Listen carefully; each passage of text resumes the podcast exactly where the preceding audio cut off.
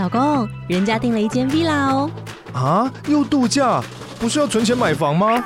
我是订了凤凰 villa。哇，竟然有千平花园，十五项休闲公社，回家就像度假哎！而且花园比房子还要大呢。还有我最爱的游泳池，耶！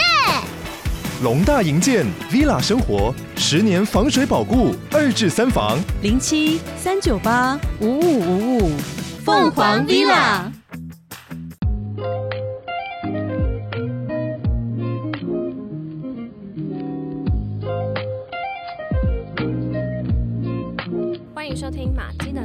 这里是 Mindy 和 Lian 的 Papa Podcast。今天想来跟大家聊聊，我们各自从资商当中认识到自己不一样的一面，或者是简单讲来，就是从资商当中新认识的自己。嗯，因为我会很想分享这个事，我因为我很常智商完之后，我就会冲出房间，然后跟我妹说：“你知道吗？我今天智商的时候，我又发现了什么？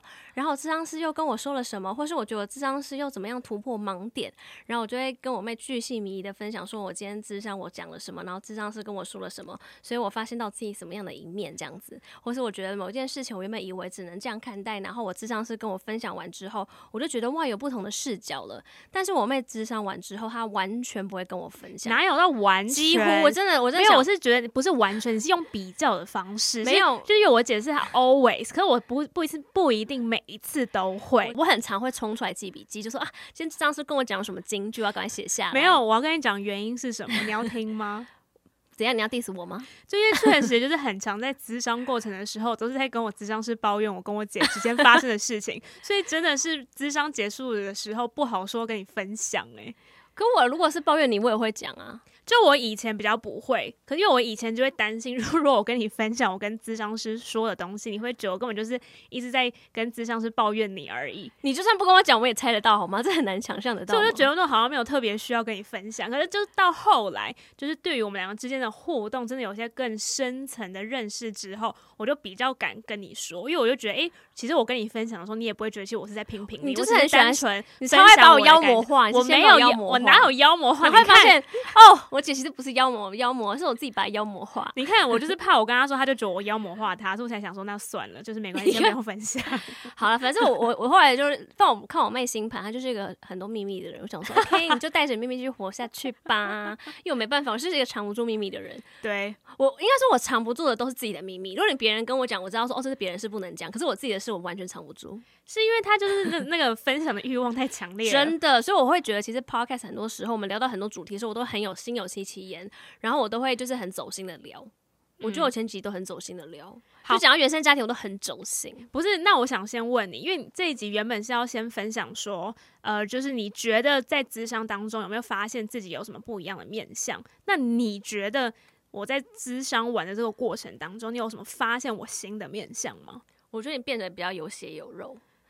OK 啊，OK 啊，谢谢谢谢。因为我觉得你以前，我会觉得你以前真的情绪起伏好好好细微哦。嗯，我就觉得我要一直去，就是去揣测，嗯，然后去感受，然后我觉得可能在跟你比较远的人就更感受不到，就是不够熟的朋友，或者是不常见面的人，就是可能就是觉得你就是一个没有什么情绪感受的人，或者就觉得你就是很淡定的人。因为我真的是最常被，就是我妹就是很常被别人说她就是一个很淡定的人。对，可是我觉得淡定这个词汇，有些人。可能真的是包，就觉得啊，这个人就是处事很不精这样子，就是很成熟稳重。对，但是也有很多人的淡定是说，就是觉得这个人对，会觉得这个人有点情绪有点太冷漠了那种。嗯，对。但是我觉得透过智商之后，我可以感受到哦，我妹其实是一个有血有有肉，她有她难过，她有她伤心，只是她的伤心方式可能跟我不太一样。大家到底在想我以前是个什么样的人？是个 zombie 吗？你以前就是一个机器人。OK，对，我以前会觉得说你的开关到底在哪里？但是现在知道说应该是没有开关的啦。好，还是只是还没找到。好，那你想要听？我觉得我从咨商中认识我自己不同的一面。有啊，好，就其实我，我觉得原本有一点点意识，可能没有发现这件事情有这么严重的影响我自己的生活跟我的性格。就我发觉我是非常难向别人表达我自己需求的，而且我觉得某种程度就是，所以我觉得就是跟亲近的人，其实我也比较难去拒绝他们，因为你就感受不到你的需求，你要怎么表达？对。就是你第一关就已经卡住啦，可其实我就是很印象深刻，就我觉得这件事还蛮好笑的，是发生在我跟我朋友，好像不是我，看你就是你到什么时候跟有关吗？这种听到你说智商是讲我的时候，我会觉得哦，我出场费应该很高。对啊，可是其实确实很多事情是发生在我跟我姐身上，就是很多事情是。好了，让你分享一个跟朋友的，然后勉强听一下。Oh my god，OK，就是因为比如，因为可能我很多朋友他们人都不在台湾，所以很偶尔我们可能会约一个时间。他们回去原厂修了一年吗？他们可能在国外工作。OK，that's right。然后可能他们可能就是我们会久久会想说我们要来 update 一下，或者可能朋友发生一些比较重大事情的时候，就会打电话给我说，哎，那就是我想跟你分享一件事情，就可能是抱怨，然后也有可能就是单纯想分享最近发生的事情。可因为通常你知道这种电话呢。因为，因为大家在不同国家有时差嘛，所以会需要特别约一个时间，说，诶，那我们明天晚上你九点有空吗？我们可以来聊一下。或者朋友可能打来之前会先问说，诶，你现在有空吗？我可不可以打电话跟你说一件事情？可我觉得对于这件事情，如果我当下没有事情，我都是愿非常愿意听朋友说话，不管是抱怨或者是什么。可是呢，我的 bug 就是我很难结束这通电话。就比如这通电话已经一个小时了，可我可以感觉到我朋友还没有讲完，是真的。可我就觉得，就其实我当下也不是说真的有事要马上去做，可我就觉得哦，其实我好像一个小时是我 energy level 就是已经到顶峰了，就是我在我在多听，我可能就会进入到一个没有办法认真听他说话的一个 mode。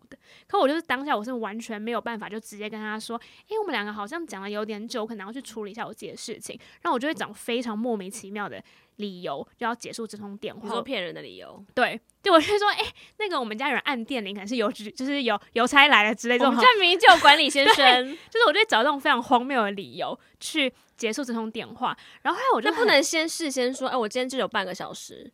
就是这是我后来就我意识到我没有办法结束电话这个障碍之后，我才发觉，那我以后好像我需要先跟我朋友讲说，哎、欸，那我今天可能只能讲三十分钟而已，因为我可能三十分钟要干嘛？可是有时候其实我真的没有要干嘛，我就在家里而已。可是我就觉得。对啊，为什么我就不能就是直接跟我朋友说我真实的理由？为什么我就不知道啊？到现在还不知道，我就因为我就会觉得说，你现在是真的还不知道吗？我还是有点不知道欸。那你智商的时候也没有去讨论这个话题？就我们当时有聊这件事情，跟我们好像还没有这么深入，真的就是有剖析，就到底原因是什么？可是我觉得这件事情其实不是第一次发生了，就是我就常听你抱怨呢。可是哦，还有另外一个，你想先听我分享另外一个事件吗？是跟我的吗？是跟家人有关的。是我吗？你也 到底跟你有关？有什么？有什么很重要？是不是？我想说，可以为我自己而发言。就是我不记，我不记得你记不记得这件事情。就反正约莫好像是我小学一二年级的时候嘛，就我们全家要一起去花莲玩。我记得我听过，而且我也当我也记得这件事。对，反正是故事是这样的，就是因为我们全家四个人要去花莲玩，那爸妈一定会想说，那是要选择，比如会经过周末的时间嘛，就这样可以请比较少天的假。可我记得当时我们要去花莲的时候，那时候鼠疫非常非常的严重，然后因为那时候我就是小孩嘛，然后我就也不知道，我当下就觉得很可怕，可我后来就很。认真想，可是我在台北也会有，为什么就是就因为这件事情而不敢去 花莲呢？我也觉得很奇怪。可是就当时我爸妈就跟我说，哦，我们的旅程可能是比如礼拜三到礼拜一，然后其实我当下我不想去的原因是我很害怕，就是我去花莲会不会得到，就会不会得这个病之类的。你好特别哦，我当时开心死了，都好多天不用上课。对，然后可是呢，我也不敢跟我爸妈说，其实我我不想去的原因是我担心这件事情。可我跟我爸妈说的理由是因为我六日。我要是哎，我礼拜六要上钢琴课，我就掰了一个理由说哦，因为我很想上钢琴课，所以我不想要。我记得我当时觉得你真的疯了，去不是，我不仅不仅没有不想上课，然后还想去周末还想去上钢琴课。我当时觉得你真的好 special。不是，后来我也很不能理解我逻辑，因为其实我们最后还是去，我们只是可能是一到五，然后没有经过周末。嗯，可我就是我那个。内心里面更开心的，这样就更又可以请得多假，继 续感谢我是不是？对啊，而且我就觉得很诡异的，就是其实我内心的恐惧，为什么我不敢说出来？就我就是永远没有办法说出来我内心真正的那个原因。我觉得这个好了，我不是智商师，但是我觉得身为在同一个原生家庭，我觉得其实是我觉得，我觉得我们原生家庭没有给我们这样的安全感，嗯、我们可以自在的表达我们的恐惧，然后我们可能也也担心父母。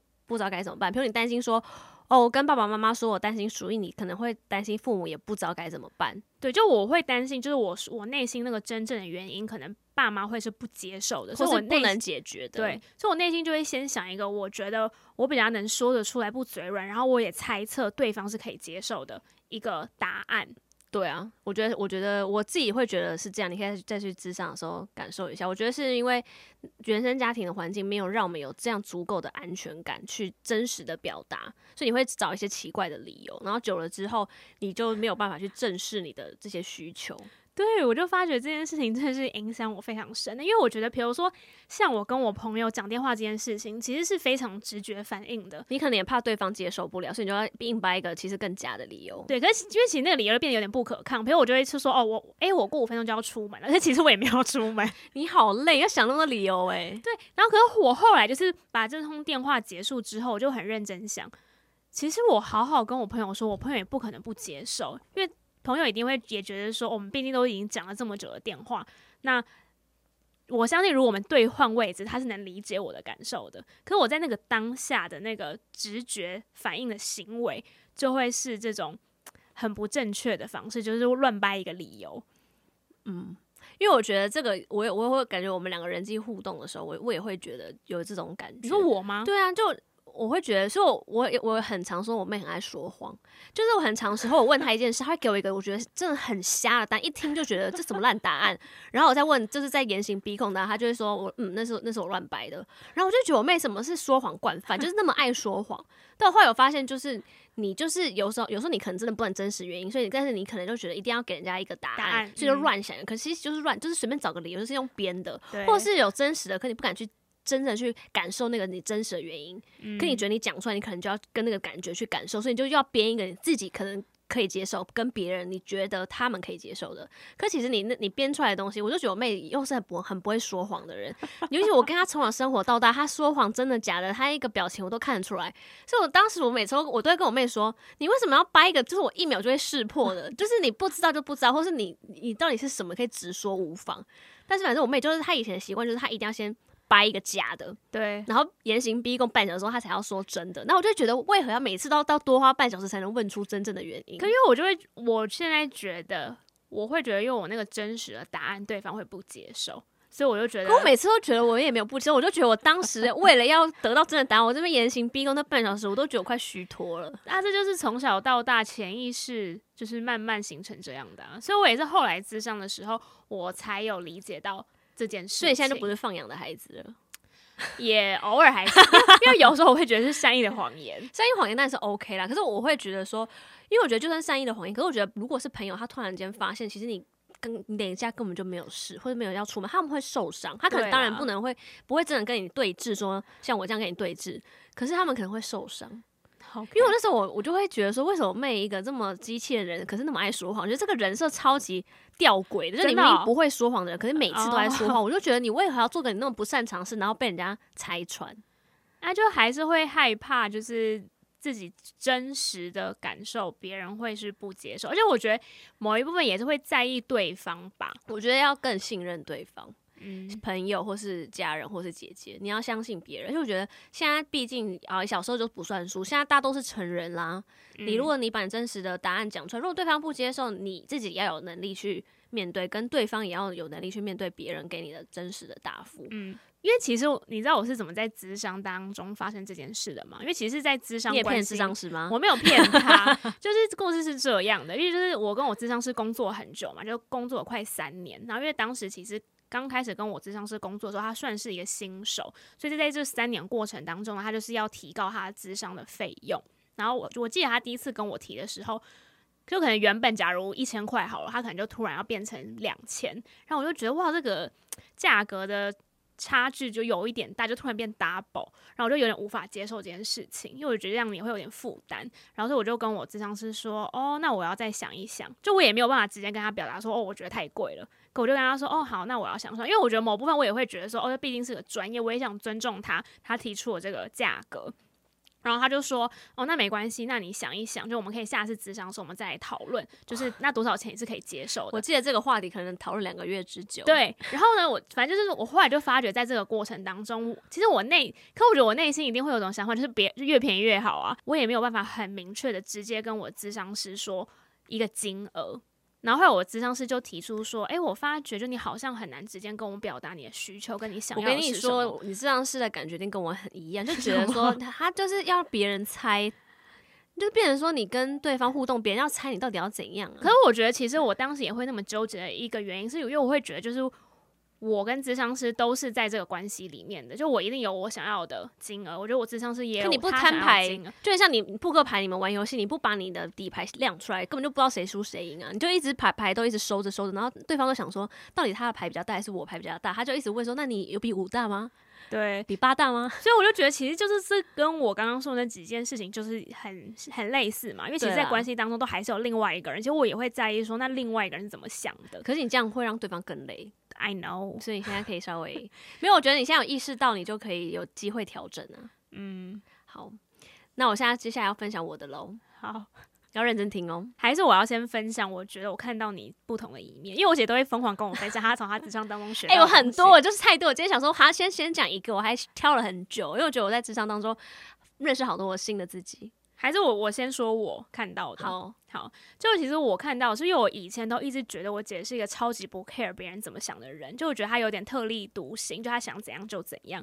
可我后来她咨商完之后，她很常跟我分享的事情是，其实我才发觉她超级在意别人怎么想她，就跟我是就是跟我脑袋里的她完全是不一样的一个人呢、欸。我才觉得对她有一个新的认识。我内心一直很很纠结的点是，我觉得很多人都说啊，我很做自己，对啊，或。别人都会说我很知道我自己要什么，或者父母会觉得我很叛逆，这些就是贴，这些都是很多标签嘛。但是我自己其实觉得我没有，我觉得我有想做我自己没有错，而且我觉得我也知道我做的自己要是什么样子。有些人是他要做自己，可是他也不知道他想成为什么样的人。但我觉得我是知道的，可是我就会觉得其实我是很在意别人，所以其实我是比如说假设我要做自己是十分，但是我可能会。打个折扣，我就只做五到六分。可是，在别人眼光，他会觉得我在做自己。可是，其实那只是那已经是我已经打过折扣，所以我现在会有点委屈，是我想做但又不能做，就有点。不舒服哦，oh. 可是我说，可是别人又会一直跟我说，你已经很做自己了。但我跟我主观认识的，我我觉得都已经打过折扣的东西，你都已经觉得那很做自己，那我更不敢去真实的做自己。天哪，所以我就会觉得说超级委屈，我就觉得别人都说哦，我很我很，比如说我爸妈觉得我很叛逆，我都已经觉得我已经有试图就是收敛很多了，那你还一直说我很叛逆，那我那你都已经觉得说我那么特立独行了，可其实我真的觉得我都还没有表现出我真正自己，所以我觉得我也会。我之前也有分享过，我不知道在 podcast 有没有讲过，就我很怕跟别人不一样，对，就是有种特立独行的感觉，因为就会一直被大家贴标签。但是我已经觉得，我已经很努力要跟大家融合在一起，就是很融想要去 fit in 这个身边的人跟大家既定的印象，我都想要去，就是不要那么奇怪了。但是大家还是对我这样的标签，因为其实我以前也没有发现我姐会害怕跟别人不一样。因为我就觉得他就是很不一样的一个人，对。可是我已经觉得我已经很刻意，就是勉强自己跟大家差不多了。嗯、当然还是不一样，可是我就已经以为说我这样子已经是，就是已经是有点委屈自己，就没有做自己真正想做的事情。嗯，对。可是我觉得也是在智商当中，就是我有拿出来聊。就我，我当下我我是觉得你原本有意识到吗？还是没有？我会有啊，因为我就会觉得我已经很委屈，可是大家为什么都一直说我我我很特立独行？OK，我就觉得。我的主观感受，感觉为什么跟大家对我的印象是不一样的？我就会觉得说，是不是我只要表现出五五六分的程度，大家看来就已经不能接受？所以我就会觉得我不能真正展现我全部。天哪！因为我觉得那那样你都接不住，那我全部你要怎么办？嗯，对，这是我的确在智商当中，我也有跟我智商师很认真去聊过这些事情的。对，因为其实我觉得，如果讲你身旁有朋友在智商的话，其实也可以跟他们聊一聊他们智商经验，如果他们愿意分享的话。因为有时候你可能也有这个议题。嗯，然后如果他他聊的时候，他有他不一样的看法，然后你跟他分享，他跟你分享。这样的互动当中，你可能自己也会有一些不一样的启发，嗯，所以我就很喜欢跟我妹分享，想说，哎、欸，给我妹一些不一样的想法，一些启发。她现在，她现在是想要潜移默化洗脑我吗？对，其实我后来我其我智商之后，因为我一开始是没有带着特定要解决的议题，我就是真心想要认识自己不同面相。但我最惊讶的是，我后来发现我非常多的烦恼都是人际关系。虽然说就是我就是有一个就是名言，就是说所有的问题都是人际关系的问题。如果这世界上只有你一个人，就是很多。问题都不会产生了，因为你不需要在意别人的眼光，你也不需要就是配合别人，你也不需要委屈自己。对，就是阿德勒的被讨厌的勇气。对，因为我是一个就是讲话非常幽默的人，我我说幽默，大家应该可以认同吧？幽默大师，幽默大师，好好，就不要说幽默，我觉得我讲话就是比较有趣味性，然后我也我就我就我就我就说，对你就是幽默大师，不用那么不用那么客套，OK，是幽默大师，OK OK，好，幽默大师呢，就是我觉得我就会把身边人逗得哈哈笑，而且我觉得我就是那种讲故事，就是一样的故事，我总是可以讲的特别有趣，嗯，然后就是我就是非常会讲话的一个人，然后就是我也很喜欢当一个。一个场合当中的主持人或是丑角的角色，就他很愿意去担任这种活络气氛的人。对对对。然后呢，但是我后来就发现说，我就是有点刻意想要营造出就是这样的，给人家就是希望带给欢乐给别人。对，所以比如说我比较不会去，其实我是一个情绪很多的人，我是很常伤心难过的人，可是我比较不会表现，因为我就会觉得说，哎，我是主持人哎，我是小丑哎，小丑如果一直哭，主持人哭，那怎么怎么这个节目怎么主持下去？所以我就会刻意就是。散播欢乐，散播爱。那我后来就遇到一个超级困扰我的问题是，后来就会有一些朋友觉得我是一个，我是一个就是全然是一个欢乐的人，对，就觉得我姐是不是没有烦恼啊？或是觉得我就是没有一些负面情绪，因为他们看到的时候，我都是散播欢乐、散播爱。的那种丑角的角色，然后有时候都很想唱小丑，是他的心酸。小丑就是这样子嘛，就小，因为小丑他们的那个脸上是有一个泪滴的，你有发现吗？哎、欸，真的耶，他们是很，他们是伤心，可是他们还要笑，oh、你知道很 sad，很 sad。对，然后我就会变成是说，我有时候我想要跟朋友分享我伤心的事情。或是这个故事本身是伤心的，但是我没有办法，就是我的人设就是会把它讲成非常的有趣的一个故事，嗯，就大家听完就会哄堂大笑，觉得哇，这个太好笑吧，就是好可怜，可是怎么好笑成这样的一个故事？那我听完之后，我也会觉得把大家弄得咯咯笑，我觉得诶、欸、很有成就感。可是我内心深处也会觉得说，可是其实这是个很悲伤的事，都没有人拍拍我，就大家还笑那么开心，嗯、然后我又觉得说，可是怎么办？然后我就跟我智商师分享，然后我觉得我智商师他的一个譬喻给我，就突然间懂，就是这个感觉是。什么？为什么会发生这样的状况？他就说，就很像有人来找你问路，嗯，然后你你心里面觉得是往右边走，可是你就指了左边给他，嗯，然后所以对方就说哦，原来是要走左边，然后可你在内心一直大喊说是右边，是右边。那对方就不知道，你就跟人家说左边，所以我明明要讲伤心的事，可是我用欢乐、开心的事情去包裹这件事情，大家接受到的就是欢乐跟开心而已。对，就是我们就一直以为他只是觉得这件事情也很好笑，其实我们完全没有感受到他是想要讨牌，没有。可是我觉得要我去把这件事用很伤心的方式讲，我也没办法。为什么啊？我要练习，就我。就是我就没办法把这些负面的东西给大家，我就觉得我不需要散播悲伤跟散播难过给大家，嗯，这也是我在学习的一件事情。就是我觉得我也在学习在人际互动上面，我真实的表现，我当下都不要什么事都搞笑，不要什么就因为我觉得我伤心、快乐、难过什么都是搞笑，搞笑，搞笑。对，就再难过的事我都能讲得很好笑，这虽然 maybe 是一个技能吧，但是也造成我的困扰。就是你知道这也是一个防御机制吗？是啊，我但也很难改啊。就我已经意识到，但是还是很难改。就我已经知道，可是就讲就是没办法。就是你那个，你知道有些人要特意讲出好笑的话，要很辛苦去想。但是我们那种就信手拈来，你知道吗？他真的是这样哎、欸，可是对他要好好说话的时候又很困难，真的很困难。而且我越伤心，我会越嗨。就是我，我就在想啊，其实会不会也是，其实你很难，对，就你也是很难在朋友之间表现自己的脆弱，所以你就会反而用这种好像不以为意，或者是用一种比较好笑的方式去表达这件事情。应该说我，我我我也是一样的问题，我担心别人接不住，所以我我我不想要把这样的责任丢给对方。我就觉得，所以我就说那没关系，反正我可以，反正搞笑对我来说轻而易举。不是我好奇，我又不累。不，那我好奇的是，那你当初到底为什么会想分享这件事？因为有些人就会觉得担心对方接不住，那有些人会干脆不分享。我就爱讲啊，我就喜欢，我就是分享，我就说我自己的事情，我什么时候想分享啊？对，他只是每次分享，他都会指错路给他的朋友们。对，所以我后来我就意识到这件事很严重，是因为我被别人说我是一个就是没有负面情绪的人。然后这句话我听来，我就觉得五雷轰顶，我就觉得什么？你真的认识我吗？对，我会觉得说奇怪了。我觉得我们两个是妈吉，但是你怎么会对我有这么大的误解？然后我还，我就是当下，我也我觉得那不是生气，我觉得是有一种觉得说怎么会这样，就觉得说到底哪一个环节 出了问题？然后后来。咨商是跟我说，就是啊，因为你就一直指错路给他，你就一直说，你就你他永远都只看你欢乐的一面，所以他就真的不知道你有伤心难过，他就一次都没看过啊。嗯，那你又期待他没看过这个东西，可是又知道你有，这样子人家也很为难，就因为别人是真的不知道，对，所以我他就说，那你现在就只能展现给他看呢。嗯，对啊，我后来就有试图展现，可是我每一次都会大失败。所以你现在有成功过的经历吗？有有，可是很少次。对，就是每一次都还是会。那那但当下是什么？因为我觉得，因为我觉得，只要我看到大家的表情变得凝重了，或是大家的。就是 现场气氛低迷了下来，我就会哎、欸、嘿，就是你知道要上升，要觉得说我来活络一下气氛喽。欸、虽然说这故事发生在上，我好可怜，可是我就会立刻就是把它讲成是，哎呦，其实这件事情也很好笑啦的那种方式。哎、欸，我现在突然觉得这跟前一集讲的很像、欸，哎，就是其实你也是没有办法接纳那个别人让你你感受到别人其实情绪是有点往就是比较负面或比较低迷的方向走。对啊，我是啊，所以我会觉得说我就是。会去照顾照顾别人的情绪，嗯、所以我会觉得我照顾你的方式就是让你开心，让你笑，真的就是这样子这么简单。嗯，对。可是我会觉得这样子指错路久了之后，对我就会对自己的自己的自我认同会产生质疑。就会觉得说，我明明是个情绪很丰富的人，为什么会大家都觉得我我只有正面的情绪？所以其实我有感受到，其实你是很希望朋友可以看到你各种不同的面相。对，我其实我是希望他们看到，但我不用，我不会期待他们去接，就你们不接也没关系，因为我觉得我是可以照顾我自己的情绪，嗯、但我会期待被看见。嗯、就是你看，我还是希望被看到真正，因为我觉得如果你只看到。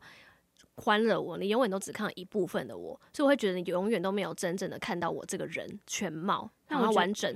所以我希望你看到我的全貌，即使你接不住我，我觉得没关系。但是我觉得我内心一直都没办法，就我觉得我没办法，就是我有这个念头，可是我每次真的遇到朋友的时候，我就是哎，我那个小丑个性又会一直跑出来。那我觉得这真的要练习，还是你就把你朋友都想成我？因为我觉得你在我面前就比较没有这个障碍。嗯，不是，我觉得是因为我 不是吗？我觉得你在我在我面前都是各种情绪都很多，因为你以前就是我，因为你以前就是我有负面情绪，你就会生气给我啊，所以我就会有一种觉得说，反正你来跟我硬的，我也跟你来硬的那种。因为我觉得也不是每次都生气吧，就是对啊，有时候他大部分，或者是他可能我会就是嗯，就是不耐烦啦。不耐烦不一定是生气，就是你语气就是不爽的语气，哦、对，就是生我我解读就是生气，OK，, okay 对。可是我觉得，所以我会觉得说，那你既然都可以这样对我，那我就觉得，那我干嘛何必还让你开心？彼此彼此对你都是对我凶，我还散播欢乐给你，我也没那么傻。所以，但如果是朋友的话，朋友通常都不会都不会这样嘛。所以，其实我觉得智商真的很有趣的就是，我觉得，我觉得应该大部分的人啦，会想要去智商，一定还是会先是带着一个问题想要解决。就是你们可能刚开始去这些东西可能是一个症状，但资商历程久了之后，你才会发觉，哎、其实背后还有非常非常多的东西是你原本还没有意料到，或者是你还没有意料到你自己的面向，或你自己有这些想法。嗯，其实是，就我会觉得说，我自己很喜欢咨商的原因是，就是我是透过智商这个样的方式，我觉得是适合现在的我。就是我现在又很想认识我自己，然后不同的面向，然后我觉得这些人际关系的事情，一方面我也希望有人倾听，那我的智商师是一个很好的倾听者，然后透过跟他这样的分享的过程中，他又会给我一些反馈，是我自己可能我主观意识联想不到的，或是我的盲点的地方，他用一个第三者比较清晰的视角去告诉我他看到什么，可是他不是告诉我说我要怎么做，就他有点像是可能从这么多，就是你很可能像明理，就是会跟他非常分享非常非常非常多的故事，他可能会在不同。故事之间发现一些其中的关联，或者是共通性，或者也会可能是你跟咨商师互动的过程中，他也会发觉，哎、欸，你我在我们互动当中，你好像也会有这种对，哎、欸，这个很这个很适合，因为我很常我每次讲一个故事完之后，然后我就讲的口沫横飞，然后还会可能一人分饰多角这样子，然后我智商师都会说，Mindy，我觉得这个故事听起来好伤心，我都快要落泪了。他说，为什么你讲的时候那么开心，然后你为什么要讲的那么好笑？他说：“这件事情你不伤心吗？”嗯，然后我就会突然间就是想说：“哎、欸，对耶，这件事我明明是很委屈才讲的，为什么我全程笑那么开心？然后把它讲的好像是多么多么好笑的一件事情，可我明明就超委屈才想讲。”对啊，你就是潜意识已经会马上启动这种就是必须要搞笑的模式。对，就我可能我也在照顾我智商师的情绪，就我我可能就觉得我想讲，可是我我让你听起来好像是一件好玩的事。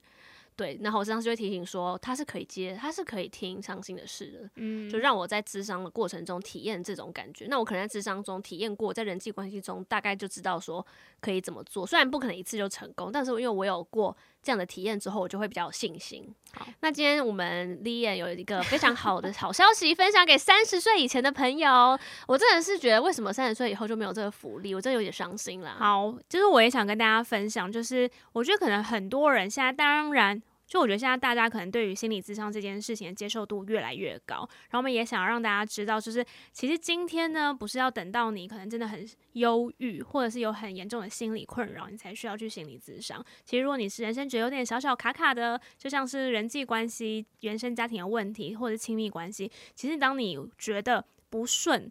很卡，不知道怎么解决的时候，其实都可以尝试心理咨商。然后我觉得很棒的就是卫福部在今年从八月一号开始有提供一个新的政策，就是从十五岁到三十岁的人呢，一年可以有三次心理咨商，一次补助一千六的这个政策。所以我觉得也是鼓励年轻人，当你有需要的时候，可以去尝试看看。因为我相信，可能很多人对于心理咨商，我觉得当然价格啦，可能是第一步会让你却步的一个原因。因为这就是一个很实际，你需要付出金钱的。那有时候觉得啊，那智商是不是一次不够？是不是要花很多钱？但我觉得，如果你今天想要尝试看看的话呢，你在三十岁以下就可以先用用看这一个。卫福部新推出的这个政策，所以我们就会把详细跟这个政策相关的使用方式呢放在资讯栏，真的非常鼓励大家可以尝试看看。因为我也会觉得，我就很常跟我身旁的朋友说，其实你现在呢，你也不需要等到你情绪真的非常低落再去，因为我觉得其实你去咨商，其实你都有机会像我们一样探索到你原本没有想过可以探索的事情，有有可能就避免掉你大爆炸的时候啊。对，然后如果假如你在这样的状态，你去体验。那或许你未来你真的碰到你真的情绪非常糟的时候，你会想起来，诶，还有这样的选择可以去。嗯，而且你看，有些人像我平常是有在做瑜伽的，我可能每个月就会花一些费用在瑜伽上面。那我这是照顾我的身体健康啊，也可能某种程度也可以照顾照顾到我心灵的一部分。但是可能智商就是他是纯粹就是为了我照顾我心灵层面的，我心理层面的部分，我也是愿意每个月花一点钱在这个上面的。我觉得可能未来大家也会愿意挪一点预算到照顾自己心理层面上面的这个部分。不是我，那我顺便说一下哈，就我那天也刚好有发现，就是桃园也有提供产后的妇女有产后心理咨商的补助，就有个人的也有伴侣的。所以我觉得、可以一起去的，对，我觉得这个是蛮棒的政策。对啊，因为很多妈妈可能产后之后，你的身体上面有非常巨大的变化，然后你的生活开始有非常巨大的变化。那如果你觉得你在在经历这个过程的时候很难调试，我觉得也可以寻求一些专业的帮助。嗯，没错。那今天非常开心跟大家聊聊，我们各自从智商里面当中去认识自己不同的面相，然后还有非常多面相，就是欢迎大家敲敲敲敲碗敲起来。那我们再跟大家分享我们认识到自己不一样的面相。是什么？那我们马姬的女儿们的 Podcast 是每周一更新，那我也可以去私讯我们的 IG 账号是 Live an Insight L I V E A N I N S I G H T。那如果喜欢我们的节目，可以帮我们留言关注，然后还有五星好评，这样就有机会让更多人知道马姬的女儿们。那今天也非常开心录播客，提供我们这么舒适的场地跟大家聊聊天，我们就下集见喽，拜拜。